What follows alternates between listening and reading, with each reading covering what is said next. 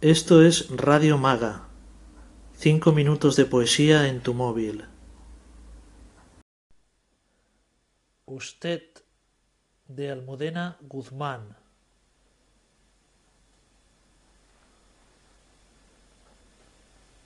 Usted se inmiscuye en mi bufanda desde un aura blanquísima que me reverbera los labios.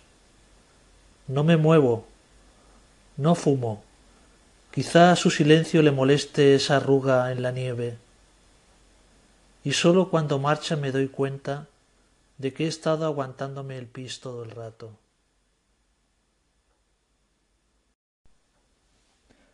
Justo el día en que llevo gafas y un jersey horroroso, usted descubre mi arrinconada existencia.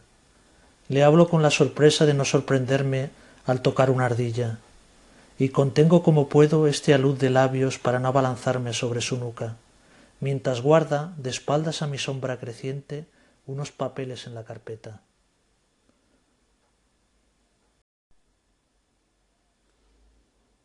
En un banco, meneando aburrido a mis zapatos de bruja, yo veía el invierno entrar y salir, flirtear con el aire y sentarse finalmente a mi lado. Otro, pensé, que tampoco tiene nada que hacer esta tarde.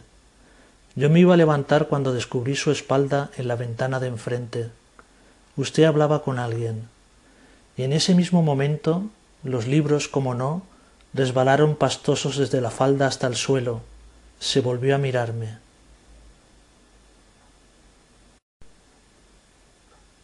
Hoy era la última tarde. Usted no paraba de hablar, lo hubiese matado, y a mí me ardían las uñas cuando nos despedimos en la parada del autobús. Ni un solo beso. Usted se ha ido, pero tampoco conviene dramatizar las cosas. Cuando salgo a la calle aún me quedan muchas tapas risueñas en el tacón, y mis medias de malla consiguen reducir la cintura de la tristeza si su ausencia va silenciándome en una resaca de escarcha. O sea, que no estoy tan mal, porque yo puedo ser de vez en cuando un eclipse, pero nunca un eclipse sin sangre de luz.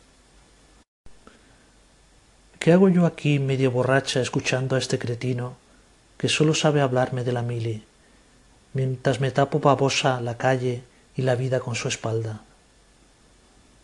Y encima estoy sin tabaco. Menos mal que Desconecto enseguida pensando en ese geyser de besos que le provocaré a usted, sin duda, cuando su camisa se digne o se resigne a dejarse desabrochar por mi mano. Señor, hoy me han preguntado por qué llevaba tanta prisa. Y acordándome de lo de anoche en el coche, salvo de la cremallera problemática, la mota en la lentilla, los guardias al lado, el frío, Estuve a punto de decir que un sueño muy muy alto y algo gordito había quedado con mi boca a las dos.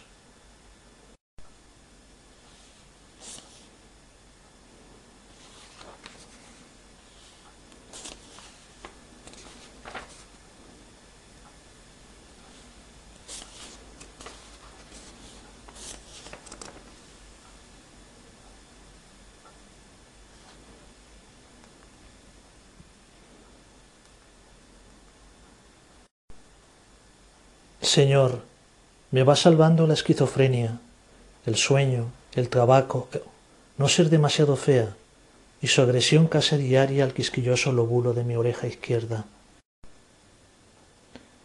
Esto va a venirse abajo de un momento a otro y usted lo sabe. El amor ya no es un templo griego, sino algo parecido a un desastre de líneas oblicuas que aprisionan todo intento de lluvia. Y es gris, tan gris como esta perspectiva de furias que se nos viene encima.